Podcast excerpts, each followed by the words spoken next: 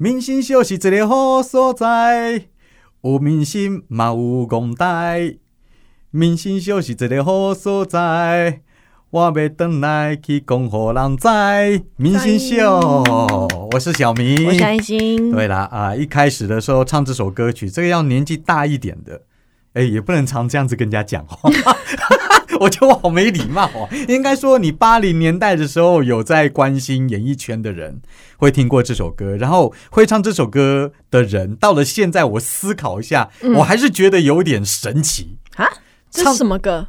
呃，这是几雷后所在。这首歌是万梓良唱的台语歌。万梓良是香港人，但是他来唱台语歌。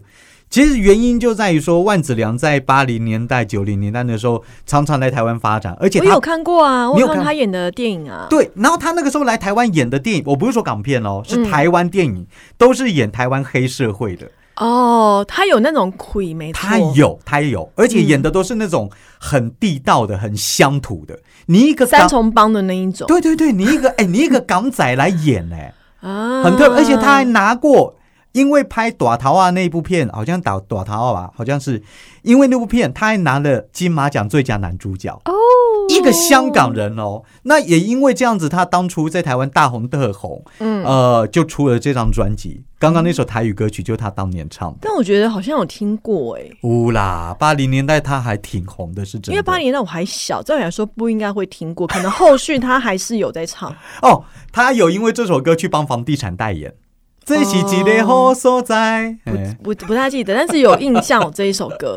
对，那会会提他的歌，会提他的人，是因为八零年代他的确是演了很多的呃有关于黑道的故事，嗯，黑道的主角，或者是演他的警察。你最近比较少听到他的近况吼，他也年纪大了啦。比较常看到的会是他前妻甜妞。哦，现在还有他的甜呢甜妞吗？他的 甜。有他的点牛，有啊！我记得之前他我不知道演客串过什么呃连续剧，我觉得他的呃就是所谓的风姿绰约就可以拿来形容他哦，他的状态维持的，我觉得就是有那种符合他年纪该有的美女的感觉。嗯哼。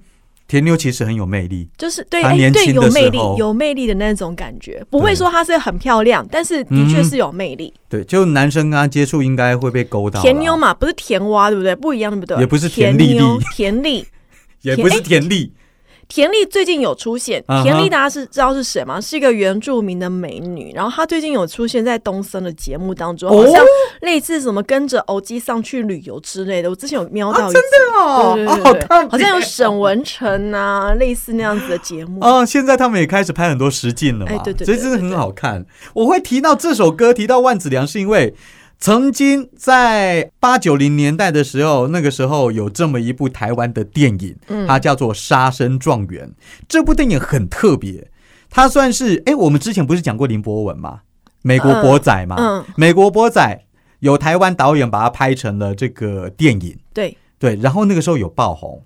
那《杀生状元》在那个年代有爆红。那《杀生状元》其实拍的是另外一个十大通缉要犯另外一个人的故事，嗯，然后万梓良在里面也饰演一个很很重要的角色。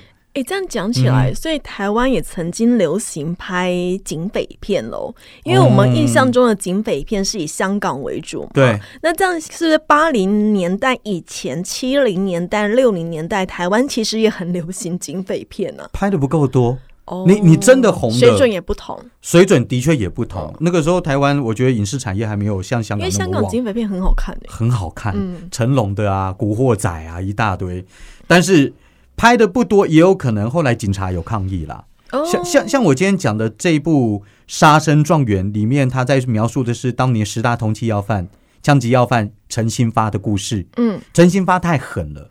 哎，可是啊，我再插嘴一下，是他那时候拍那些枪击要犯的故事，嗯，这样不会助长了枪击要犯很摇摆的感觉吗？就是在鼓励，不会吗？我觉得，所以警察在抗议啊。哦，那因因此后来也没有再拍了。我不知道是不是因为这样，还找明星去演他们。我想说，哇，那我越凶，不就越越大咖的明星来当我？对啊，而且还找的明星真是适合他找高杰。哦，那个时候的高洁，高洁演那种刚刚好嘛。对，而且这部片子连我小时候我自己都看过，那高洁那个狠劲儿哦，真的是。后来再长大，我自己再去查了陈新发的故事以后，我发现电影里面描述的百分之八九十以上都雷同。哎呦，就就还原度非常的高，比我们之前讲到的美国博仔还要高。那说到十大枪击要犯，那个是一九八四到一九九零年间，那个时候警政署长是庄亨代哦创出来的。嗯，但后来因为太摇摆了，谁入了十大枪击要犯，好像就助长他们气焰，因此也就没有了。那今天提到这陈新发，他真的太狠了。嗯，他创造了一个台湾治安史上最惨烈的警匪枪战，最惨烈哦！真的，你在电影当中所看到的场景。哇，这个陈新发当初所创造出来的，大概就比他狠十倍以上，因为他跟警方搏火，双方一共开了两千多枪。哎呦呀，两千一个人对众人吗？三个人，他有两个手下。哦啊，对一批警力，大概将近三百个警力。哦。对开开了一个多小时，他火力这么大，而且最后他还不是被枪打死的。好，等一下我会讲这一段，这真的是非常非常夸张。所以后来警察费了九牛二虎之力，而且还死了两个警察。对，居然还有人把它拍成电影，因此警察才抗议啊。能够理解，能够理解。那个时候警察非常非常是要抗议，没错。是那说到陈新发，嗯，呃，他绰号叫阿龙。这其实我一直没有办法理解啦，因为电影当中也有提到他叫阿龙，陈新发跟阿龙那有啥关系？搞不好他刺了一条龙啊，有可能对不对？他他好像有一个小刺青，对啊。好，他出生在宜兰，那入伍之前终于有个北部的，哇！前面我们都讲中部的，对对对，而且后来枪战什么，其实大部分都集中在北部。嗯，他入伍之前在台北市的一家酒店当趴车小弟，嗯哼，那个时候跟他接触过的人士，比如说。大老板啊，一些老大啊，有接触过陈新发嘛？其实陈新发那个时候刚开始很乖巧哦，帮人家趴车的时候很懂事，很有礼貌，也会跟车主聊两句。其实大家对他印象都不错。嗯，不过因为可能陈新发每天看这些大老板、帮派老大上门啊，挥金似土啊，还曾经把钞票砸在地上，让酒店小姐在那边。去捡，他都觉得说这么摇摆哦，对我也要当这种人，有可能是这样子，嗯，呃，所以他立志就是要在道上闯出名号，因为他接触大概是大哥比较多，哎。千万不要，我的志愿是当大哥哎，这绝对不是好事哦！我我再次强调，我们讲的每一个故事，他们到了最后都没有好。但如果你你是一个老师，或者是你是一个家长，你遇到小朋友写我的志愿，说我立志要当一个黑道大哥，为什么？因为我可以赚到很多的钱，也不用工作，然后我就会有无数的金银财宝、美女环绕。那写出这样的我的志愿，你会怎么办？其实这很难，但我我会跟他们讲说，这些人的下场有多惨，你知道吗？嗯，我会尽量就去跟他讲，让他听我们这几集的故事，这样。呃，结尾的那一段，前面不要，前面我说猜他们这些人也是有摇摆的时候嘛，但结尾都不好，有报应的那些。对对对，有报应的那些。好了，总之他十九岁的时候先去当兵，啊，很扯哦。嗯，有一次他当兵当到一半哦，有一次部队放假。他放假以后啊就没有回去了，他逃兵了。哎呦，逃兵很严重，他逃兵很严重，夸张。这个年代是军法哎。是啊，是啊。然后他就回家乡开始犯案，他想说怎么样，整个豁出去了，整个豁出去了啊。所以我觉得他真的骨子里就是有个狠劲，有点坏哦。那他那个时候就在想，怎么样可以冒出头？其实就是一个字，狠。跟我们之前所讲过的什么黄红玉啊、杨瑞和都一样，就是要靠狠。他怎么狠法嘞？先强压了美容店的老板，哦，勒索五百万，就对方不从，他就把老板拉到一座墓园，开七枪把人家打死。啊，对，这是第一起命案。其实他有点故意啦，就是他想要在立威信。对对对对对，在道上闯出名号。接着他又绑架了另外一名宜兰的议员，叫欧耀北，现在大家还查得到。呃，对方是在泡汤的时候，好像泡完刚好被陈新芳押走，带到基隆的一处民宅，勒赎了他家属五千万，而他家属也急急忙忙给他汇了，给他带了两千万过去。而这次他没有杀人，议员平安获释，但也因为这两起案件之后，陈新发的恶龙名号已经开始在黑白两道也传出来了。嗯哼，哦，因为有杀人嘛，又勒索这个议员，哦，就是这个很狠。后来他胃口养大了以后呢，他就常常会打电话。那个时候还有省议员，嗯，他专门打电话给省议员，因为省议员可能是最有钱的一批。哦，对，那个时候手握权力嘛，嗯，呃，跟他们要钱。然后没事做啊，这我不晓得，应该也有很认真的啊。啊，有的省议员真的被吓到哦，接到电话就躲到国外去了。嗯，好，那陈其发嘛，哎、真的是很没种哎、难怪有时候你会想想为 为什么人家要当黑道，嗯白道真的很没用啊，有的时候。有有的时候的确是，对啊，哎、你堂堂一个政府官员，你就躲了黑道躲成这样，我们警察不能保护哎、啊，有的黑道还会这么可怕、啊？就人家也是命一条。哦，哎，你有没有去看看过一部那个？我感觉他自己可能也做了坏事。说不定，嗯，说不定，因为《古惑仔》第二集里面有讲过一个夜壶的典故，你记得吗？夜壶尿尿的夜壶吗？对啊，尿尿的夜壶哦，尿尿的夜壶，哦，不是哦，就是尿尿的夜壶。我想说是夜晚的狐狸还是尿尿的夜壶？因为他在里面就说到，搞政治的人想法还是一样，就是当我需要你帮我做事的时候，嗯，我就叫你帮我出来，随传随到。随传随到。但是当我觉得我常叫你做事以后，你这就像夜壶一样被我尿得又臭又脏的，嗯我就想要把你丢掉。嗯，所以黑道的人不想再当夜壶，哦，想要自己跳出来选举。哦，有有所以你就现在 很多，很多很多到了现在也是有啊，是吧？哦，但是怕死的还是怕死，跑到国外去。但是因为陈新发接连犯下了杀人、绑架，警政署这个时候不能等闲视之了，把他列为十大枪击要犯之一。那时候庄恒岱还下了格杀令，嗯，但是陈新发完全不把警方放在眼里，因为那个时候他已经有同伙了，一个叫陈根龙，一个叫张耀天。哦，这个电影当中都有把这细节演出来，而且这两个很听他的话，再加上陈新发是那种生性多疑的，嗯，所以他也不会多招小弟。像这两个都是他同乡的，嗯本来就跟他很好的那种。他后后来多狠，你知道吗？不知道。他还强压了一个 你觉得我硬要回答你是不是？要一个很大枪嘛，对不对？我们不要流流畅性。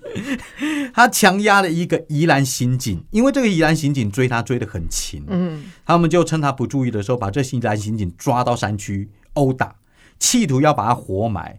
真的要活埋他哦！后来是他两个同伙陈根龙、张耀天说：“埋啦，阿龙哎，不要这么狠了哦。”嗯，然后呃，这个刑警啊，才下跪啊，跟他道歉啊，然后交出警枪啊，这阿龙才放他走，算是算是他没有下毒手的一个。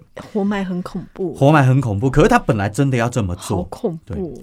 后来陈新发率同伙就从宜兰回到了台北，要另辟舞台。嗯他第一个目标找上什么？找上老东家，就是我刚刚说的趴车小弟的时候，嗯那个大屯酒店了、恐吓五百万。他不是去感恩说老板谢谢你当年用我，没有，他是去开枪的。所以老板是不是曾经对他不好？我在想应该是每一个老板真的要自己注意一下。有可能，有可能、啊、些员工狠起来真的很恐怖，是啊，而且他是呛虾五百万，不给钱我就杀人，就捣蛋。对，不给钱就捣蛋。警方一开始找上门了，老板还不敢讲呃，但是当然啦，你子弹弹孔都留下来了，警方当然会查啊、嗯，后来阿龙哦，他绑架的人越来越狠了，他绑架了好几个，不是说什么富商而已哦，他绑架是好几个角头，嗯好几个帮派老大，所以那个时候什么万国帮啊，什么什么帮啊，竹联帮啊，很多都看他不爽。万国帮是西门町那个万国，哎对啊，那是万万年。啊，万国有万国帮，也、也是西门町那个那附近的那也有。哦对，那个时候甚至他会拿着冲锋枪去洗劫北台湾好多赌场，所以陈新发那个时候本来叫恶龙，后来变成头号恶龙。之后的恶龙是张喜明，哎，对对对，张喜明比较晚了、嗯所以陈新发比较早一点点。所以那个时候，警方除了下达格杀令以外呢，各大帮派也发出了江湖追杀令，因为各方都对他不爽。我们目前为止啊，每一个都被发江湖追杀 所以令，所以你知道我讲的都够狠吧？嗯你不要以为这常发哎、很恐怖的。你这个是因为我讲的都够狠了。小喽啰，是是是是，好了，那为了抓这个陈新发，我刚刚说陈新发绰号叫阿龙嘛，警方就组成了猎龙小组，嗯，但是好几次的围捕都没有成功。那因为陈新发跟同伙常到酒店消费嘛，还会炫耀他身上的双枪。警方也曾经在酒店外埋伏重兵，准备陈新发踏出酒店的时候就要马上开枪逮捕他。那谁知道他每次出去的时候都会两边就带着小姐，警方根本很难下手。哦，所以怕瞄不准。对，反而把小姐打伤了就不好了。对，啊，找人当垫背哦，是但总是会有没有小姐的时候吧？他 always 有小姐吗要带出场啊。哎？always 都有两个小姐，那搞不好是两个小弟跟在他旁边啊。呃，这位小姐，你就不懂酒店文化了。哦 这种他有钱有闲的，他要每天都有两个小姐，每次出场，他一定会带一个或两个小姐，好好不好？就带出场嘛。你总是会有空的时候吧？他没有休息的时候，我不晓得，警察 可能也不见得每一次都埋伏啊。哦，警察不认真。没有，人家很辛苦啊。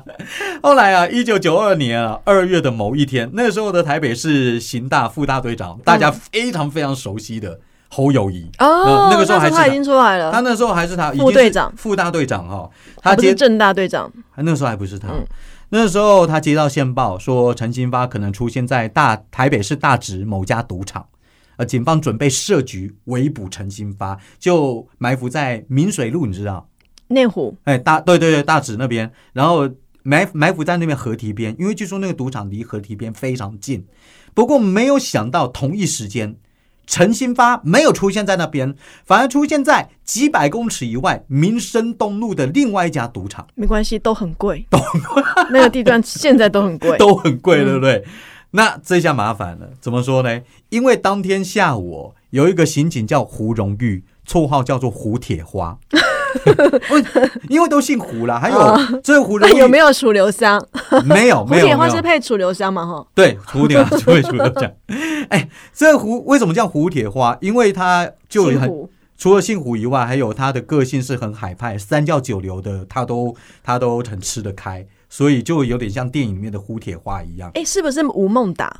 对，吴孟达演胡铁花，但他是演的是电影还是他演的是是电影连续剧的胡铁花？连续剧我不知道，我已经没印象了，我也是看资资料才知道。嗯这位胡荣玉啊，他就在中山区的某一家茶艺馆打听陈新发的线索，然后他是一个人去。嗯，刚好陈新发就到那家茶艺馆要去找那个老板，嗯好像要要钱这样子。因为那家茶艺馆的老板也跟胡铁花说，哦，他们被陈新发勒索，嗯所以胡铁花那天也刚好就去那边，就刚好陈新发也去。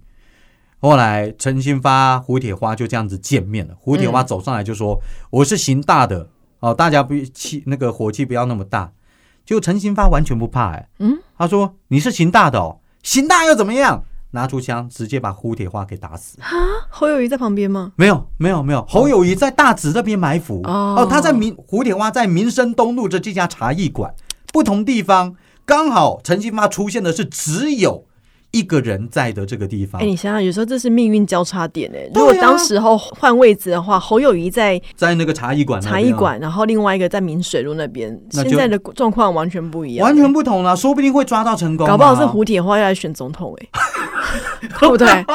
这很难讲，这是命运交叉点、欸。天哪，你真的好 好会讲故事，太猛了。那总之，胡铁花因为他在警察里面人缘非常的好，然后没想到被开几枪打死了。嗯，这件事情在当时所有警察心中产生无比的伤痛。过几年以后，有媒体去访问个侯友谊，侯友谊讲这一段的时候快哭了。嗯，他说那个时候胡铁花跟他也很好，但没有想到居然会出现在胡铁花那边。所以啊，啊，就就是命，令刚刚说的没错啊，是命运对啊交叉点。后来警方啊不断的寻找陈新发他们的下落，后来好不容易查到，我刚刚不是说他会去酒店吗？嗯，有找到一个酒店小姐，跟他们三个都很熟，而这酒店小姐还说什么哦，我一次要应付他们三个很累呢，常常这样讲啊。哦，所以警方就跟踪这位酒店小姐，我找不到陈新发，我跟跟你总会跟到吧？后来他发现哦，哎，这个酒店小姐有一天还真的跟陈新发的一个小弟张耀天一起去看电影。嗯，然后跟他们也跟进戏院里面呢、后来跟跟跟跟到巴德路的一栋大楼里面，警方在大楼外监视了两天。有一天真的发现陈新发走到那个走廊上面，那个在外面抽烟的画面，警方太高兴了，真的在里面。但是因为后来好像对大楼的结构了解错误，他们从前面要来围捕的时候，陈新发非常非常的怡然自得的从另外一栋大楼后面的停车场走过去。嗯你知道有的时候大楼的停车场会互通嘛？对，对，他就溜了，他就溜了。好，我为什么要讲这一段，你知道吗？因为警方在这一栋巴德路的大楼上面攻坚，嗯他们攻错楼了，嗯他们攻错楼了，而且攻坚的画面，所有的行程都上了新闻，拍得一清二楚，让警方有点糗我。那时候已经可以这样子拍了。可以了，然后这个新闻，据说陈金发应该也有看到，嗯而且他看了以后怒火中烧。嗯为什么？因为他从新新闻画面里面，据说看到一个自己很胖，不是没有没有拍到他，他溜啦，他溜啦，看到一个熟面孔，是刑警大队的员警李复兴。嗯，李复兴为什么要生气？因为李复兴跟他是同乡，内奸，两个人还很好。其他是警察，一个是贼，一个是警察啊，他不能怪他哎、没有殊途不能同归嘞。他哪会这么讲那个江湖道义？嗯而且这李复兴的故事，在我刚刚说的《杀生状元》这部电影里面，他有很详尽的描述。嗯其实他们关系真的很好，他们两个都宜兰人，很早以前就认识的。当初啊，我刚刚说陈新发在酒店里面当趴车小弟的时候，李复兴就常常去那家酒店去查案。然后那个时候，陈新发就很客气，蛮有礼貌啊，嗯见到李复兴也会打招呼啊。同学挡一下了，对对帮我 cover 一下了。对，然后你有可能哦，嗯然后因为都是同乡，然后李复兴比他大个十几岁吧，都会觉得说他是小老弟。然后陈新发那个时候看到李复兴，也会喊一声大哥，嗯，然后大哥大哥大哥长大哥短的，两个人关系都非常的好。而且那个呃，李复兴要到酒店去查案的时候，陈新发有时候还会给他一些资讯，嗯，对，好像波贝亚一样啊。但是陈金发退伍以后，他们还有联络。但你也知道，陈金发退伍就完全变了样，嗯开始到处犯案了。李复兴也曾经好几次劝他投案，陈金发都跟他说：“我们回不去了。”没有想到，原本是兄弟相称的两个人，最后闹得竟然你死我活的局面。但是陈金发一直认为说，不管怎么样，虽然你是警察，但你不会来抓我吧？但没有想到猎龙小组里面，新闻媒体拍到了李复兴根本就在猎龙小组里头。他应该要，他是官，一个是贼。对啊，但是陈新发就以个人私人的情感来出发，他就觉得说，你大哥，你让你背叛我啊！啊不行，这样情绪勒索。对，当然不行嗯，当然不行。李复兴，当然他想的是，我把你当大哥，但你加入猎龙小组，我们有戏啊！真的。当然，陈新发一直都没有被警方逮捕嗯哦。呃，怎么会知道说他是不是看到这则报道才知道说李复兴有加入的？因为后来啊，据说有个双面县民嗯有讲，是他煽动李呃阿龙去对付李复兴的，不知道是不是跟他有仇。哦，当然，这个后来双面县县民在面对媒体的时候有提到这件事情。县民愿意面对媒体，嗯，哦，面对警方，抱歉，我说错了。然后警方公布对警方有讲出这一段。嗯后来两个月以后呢，在一九九二年四月十一号晚间六点多，为什么那么清楚？因为这边出人命了。嗯台北街头下着倾盆大雨。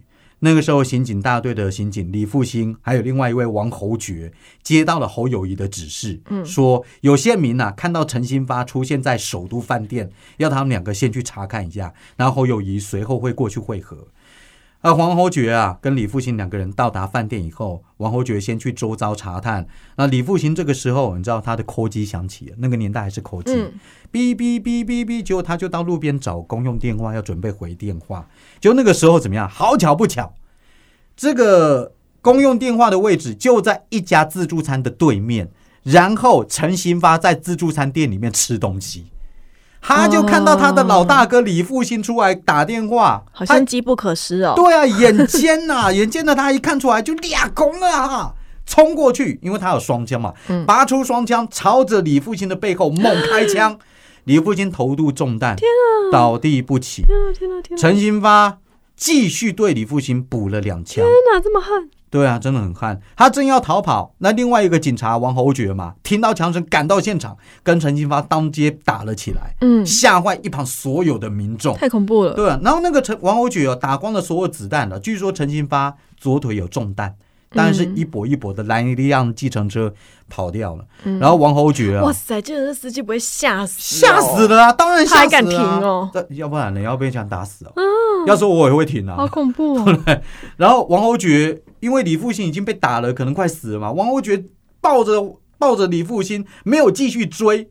然后就跟着旁边的民众喊说：“我们是警察，赶快叫救护车！”有路人听到以后，有可能马上帮忙打一一九。嗯，然后那个时候，我刚刚说下起大雨嘛，有路人帮他们撑伞，大喊加油加油。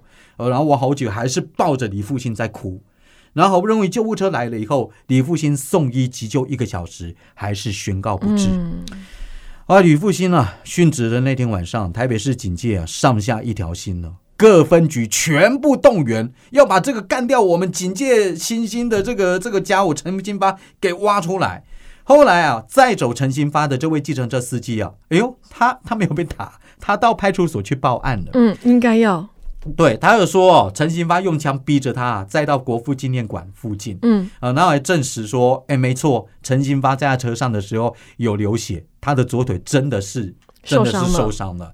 后来那个时候各分局哦就分头打探啊，辖区里面医院有没有哪一个人有受枪伤啊？后来台北医学院的急诊人员说，接到有一通电话打来说，请问一下，被枪伤打到要擦什么药？打到打到台台北医学大学附设医院，你知道吗？医院还是得要回答他，对对对对对对，救人第一啊！枪伤，对啊，后来警方掌握了陈新发同伙，他会不会教他用面素一达姆啊？跟陈水。扁一样用面素一达姆搞狗欸，你有一天要是被枪打到，你会用面术力打不阿扁就用面素一达姆。对啊，没错，是没错，是没错。好，后来警方也掌握了，哎呦，在北一那边，那不就是吴兴街那边吗？后来就查到了。哇！没有想到陈新发的女朋友就住在吴兴街一百五十六巷二十五弄七之一号那边。哇塞，那么清楚对啊，哦！哎、哎 网网网站都查得到。他怀疑说陈新发就躲在那里，那边我非常的熟，嗯，因为你有去就地游一下吗？我？我有，因为我以前就在那边送披萨，嗯对吧、北一啊，吴兴街，吴兴街一五六巷那边有很多订披萨，嗯，所以里面大概是怎么样的状况？没有三教九流的那一种吗？没有就一般的民宅啊，很一般啊。我有稍微去到去那边看一下，那。反正就是因为他被打到了嘛，然后女朋友也住在那边嘛，那就代表什么？代表他可能也不会跑到别的地方。嗯，侯友谊就调集了三百名的警力围攻这条恶龙，更亲自带着霹雳小组进入巷子里面查探了。果然看到陈兴发那两个小弟哦，从一处公寓大门走了出来。警方确定陈兴发一定躲在里面。好，这个时候我就要提到另外一位远景了，叫做郭崇和，也算是这场枪战的关键人物。那时候他在特勤中队算老鸟了，历练了很多年。他带队啊，分配到的随身武器就是九零手枪，就是步枪，然后他都把重要的那个冲锋枪交给其他的队员。嗯，他那个时候心里想的是什么啊？安转呐、按照这个任务队形，就像要打到陈新发你。说侯友谊啊？不是，我说的是郭崇和。嗯他说，就算去冲，应该是我的手下去冲，我应该是在队形后面指挥哦。后来啊，他们来到了吴兴街一五六巷外围，指挥官哦要他们赶快到那个现场楼下去，结果指挥官就交给了郭崇和一把冲锋枪，还有两个长弹夹。郭崇和还拿着两枪跟盾牌，直接上到了我刚刚说的那个地址的六楼。因为据说陈金发就躲在六楼里面，嗯，对然后那个时候，远景就拿着万能钥匙打开铁门，但是那个声音太大声了，没有想到还是惊醒了里面屋内的歹徒陈新发。但还没有破门哦，屋内的人就对外连开了好几枪，叭叭叭叭叭叭叭，然后出声哦，大叫：“警方，你不要给我进来！来一个杀一个，来两个杀一双。”哇！然后喊完了以后呢，他们马上哦，这个陈新发就朝着这个卧室里面跑。嗯，郭崇和带着队员哦，冲入客厅内准备接战。他拿着盾牌走在走廊的出口，后方的队员还没有接应上面，陈新发的小弟就拿着乌兹冲锋枪就已经开始扫射了。嗯，你知道郭崇和就回忆起他那个时候拿着盾牌，然后枪一直打在盾牌上面，那冲击力打到他连人带着盾牌整个倒在地上，很大的哦。很大的，一直打一直打。他说那一刻他很明显的感觉到什么叫做人生跑马灯。嗯，因为他还在想想想，然后开始回过神的时候，子弹还在打他的盾好牌，可怕哦。很可怕，很可怕。然后郭崇和那个时候确认第一件事情就是他到底还有没有活着，嗯，而发现哎呦还没死，是到这种程度的可怕。真的很可怕。然后子弹还在打他的盾牌，他就继续把他身边的九零手枪三个弹夹也打完了，然后把他手边那个物资冲锋枪的射击选择到了连发，也跟歹徒全力的对射。物资冲锋枪可以设定不连发哦。对啊，就是有单发跟连发。哦，就是我就是一个钮把它转过来，这么方便。因为你啊，你们那些女生没当过兵的，你们不知道了。我们所以当兵会拿物资冲锋枪哦，很多枪都是这样子设计的哦。比如说我们那个时候当兵拿的是六五。五 K two，他也有单发跟连发哦。六五 K two 我打靶的时候有拿过，对吧？那你应该知道有一个钮用转的就忘记了，啰里吧嗦的。对，好了，那总之啊，呃，双方就打，然后陈新芳那个时候还怒呛说：“您警察啦，那起好大都一打一，我们三条命跟你们配，好不好？”哎，这一段文字你用台语全部讲哦。你警察啦，好干。都一个怕一个，阮三条命甲你配啦！什么叫好感啊？好感都是好大啦，好好感是好大，就哦，真的有这个说法哦？有啊，我以为你是乱讲的，没有是真的啊。哦，我们是好大哦。可是他当初讲的是好感，因为我是找相关资料。哦，有这个说法，是哪边的枪啊？没有很多动漫这样讲啊。哦，学到了。你去问男生，我们男生有一些黑话嘛。我没听过哎，跟你们女生讲是不太礼貌啦。我对对，所以有啦，我知道有 hold 大卖照，所以有 hold 感卖照哦。不会讲卖照，就是 hold 感啊。哦，对啊，听起来好像骂脏话，但其实就是 hold 大的意思。哦，好，他讲完这一段话以后，他就丢一个圆形的东西，说枪你假不辣啦，丢出去。手榴弹。警方也吓到，因为陈新发的火力是有手榴弹。嗯，结果。队员这个时候看到啊，他丢手榴弹啊，全部都撤到了阳台外面。但没有想到，等了半天，手榴弹没爆。嗯，哦，这个时候才发现说，他丢的哪是手榴弹啊，只是一个沙式的铝罐，塞满了烟蒂呀、槟榔渣。可是麻烦了，所有的队员都退到阳台了。然后前面是陈新发，谁在他们中间呢？就是我刚刚说的郭郭重和。哎，这一段可以演成电影的搞笑桥段。就啊，你们怎么都走，只剩我一个人，那怎么办？陈新发还在打我，那我只好继续打回去啊！就一个人哦，在中间哦，跟陈新发拼了，好可怕哦！但现实生活太恐怖了。对，所以他一个多小时的枪战当中，他用九零手枪跟乌兹冲锋枪跟陈新发这样连射、连射、连射，靠着墙壁，靠着防弹盾牌。这样子掩护哇！他一个人据说啦，我不知道是不是真的，有射了上千发的子弹。真的，他身上要背很多个对，就是后面的人会一直丢给他说，他有后援。对啊，那后援躲在阳台那些有没有？然后他也要伸手脚进来，可以把它 接起来，接起来，接起来。还好他有盾牌。后来他也顺利，好像有一枪有打到陈新发啦，结果陈新发就推到最里面的卧室，然后。有一段这个电影也有演哦，博火打到一半的时候，陈新发说：“外面的条子听着，嗯，我们双方停火，干嘛？你知道吗？因为上厕所不是，简单意思其实差不多。陈新发，我不是说他房间里面他都喜欢跟酒店小姐在一起嘛，嗯，他觉得酒店小姐是无辜的，先把人放出去。对，他说我们都先停火，我这边还有几个女生，让他们出去，我们再打。”结果警方也好，全部停火，然后就看到两三个女的爬出来，嗯，爬出来，但两三个女的吓死的，开了那么多枪，慢慢爬，慢慢爬，慢慢爬，爬出来的过程当中呢，已经爬走了。然后这时候警方再跟陈新发喊话说：“哎，我们已经让这个女生出来了，我们现在也停火了，不如你们直接投降好不好？”陈新发继续拿枪再扫射，啪啪啪，投你个头，就继续射，就继续射。这个时候双方开战，我跟你说，都已经把当地派出所的子弹全部都打完了。好，跳拨一下，全部都打完，还要从别的地方继续用这个运子弹过来。但这个时候哦，呃，警方想说这样子打下去也不是办法，结果他们就拿了那个震撼弹，嗯，往里面丢，嗯，那个震撼闪光弹。往里面丢，就丢的时候啊，据说有打到瓦，那个爆炸的时候有打到瓦斯钢瓶，引发了气爆，结果整栋那个那层楼就啪的一声，熊熊火光，还有爆炸声从屋内传了出来。哎呀，这个警方三度喊话，要陈新发赶快投降。还活着吗？还活着，但是已经快不行了。直到火焰把整个屋子都吞噬了，枪声才逐渐的静下来。嗯。枪战，枪战就在大火爆炸的时候呢结束了。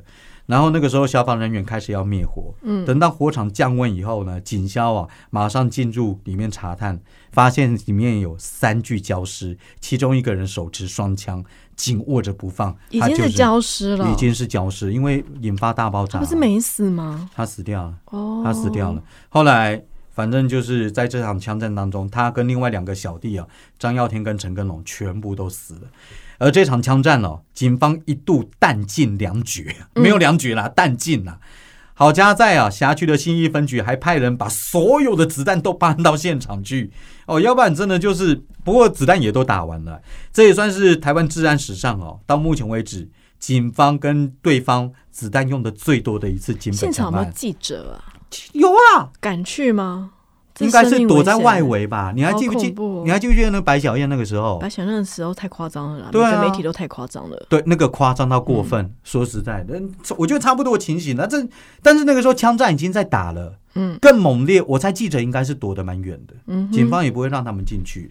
好，那这边呢，我再补充一点，因为有一位建筑师的朋友，因为这起案件有提到大门安全的重要性。大门安全怎么说呢要耐得起枪打吗？这件事情也是我看了以后发现有点意思啊，就是他家不是吴兴街那栋爆炸的公寓，嗯他家是我刚不是说陈金发不是在巴德路那边，后来从地下室跑掉吗？嗯，他家是巴德路那边的公寓。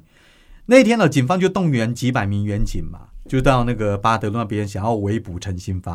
后来被陈新发溜掉了，于是警方就一户一户的搜查。嗯结果有邻居啊，我们在大嘴要求丽娜，我跟他讲说：“哎、我告诉你有警察住在那个几楼几楼的啊，嗯就是那个那里面的人说他自己是建筑师，但他看起来就很像黑道的。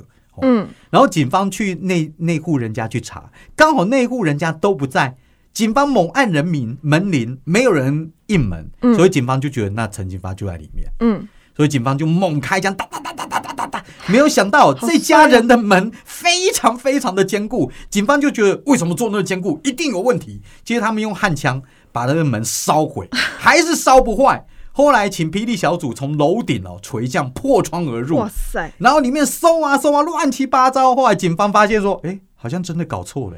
哇塞，那个邻居嘴欧北讲丢啊哎，！就后来后来赶紧撤走。建筑师他的太太第二天回到家里面，傻眼，傻眼，问到那边啊那啊，警方要赔吧？要啊要啊。后来他跑到巷口，因为巴德派出所就在他巷口，哦他跑去报案。后来派出所员警说：“呃，不好意思啊，是我们弄错了，对不起，对不起。”然后就把这个太太先安置在附近的一家小旅馆。嗯后来建筑师跑去跟警方索赔啊，派出所的主管双手支腰说：“哎呀，不是我们干的，不是我们干的，是松山分局啦！来来来，谁谁开一台车，把这位建筑师大哥载到松山分局去求啊，被。踢皮球了，对，就一台警车好把衰哦把他载到松山分局。衰爆，后来分局长泡茶，请这位建筑师说：“啊，拍谁啦？其实也不干我们的事啊，都是刑事警察局命令我们去做的，好不好？情资都是他们给的，错也是他们错。”又把球踢给刑事局，什么啦？然后刑事局又派出一位副座，看起来就很像江湖中人，很客气也很干脆说：“放心，放心，好不好？这个搞错的长官，我们已经修理过他了，你们家的所有损失，我们一定会赔。”嗯，但建筑师最想知道是那栋大楼里面到底谁说我长得像黑道？那所长也不好意思讲真的长得很像啊。说不定他说啊，拍谁啦？这个情资来源我们必须要保密，请不要为难我们哈，也不要为难那个人啊。后来啊，厂商啊来帮他家换门，就把这个弹痕累累的门哦搬回去当他们厂商的展示品，就说你看，连警察都打不破的门多重要，我觉得这个方法很好，这还不个行。销方法非常的有说服力，非常非常好，当然这个、嗯这个就是一个花絮了哦。但我要说的是，像陈新发这样子的恶龙哦，嗯到最后还是难逃法网。嗯，哎、我就算抓不到你哦，你在里面闷也被我闷死了。真的这这就是一个最好的例子。然后这部片叫《杀生状元》，曾经曾经拍出来过，高姐演的，还有万梓良演的。嗯，我个人是觉得好看啊，但是我跟你说，拍了我们汤家，他们下场到最后都不好。对啊，真的是，好啦，这个明星秀哇，这个讲的时候我有很有画面。因为你有看电影。因为我有看电影。好了，我是小明我，是安心，下礼拜见，拜拜。拜。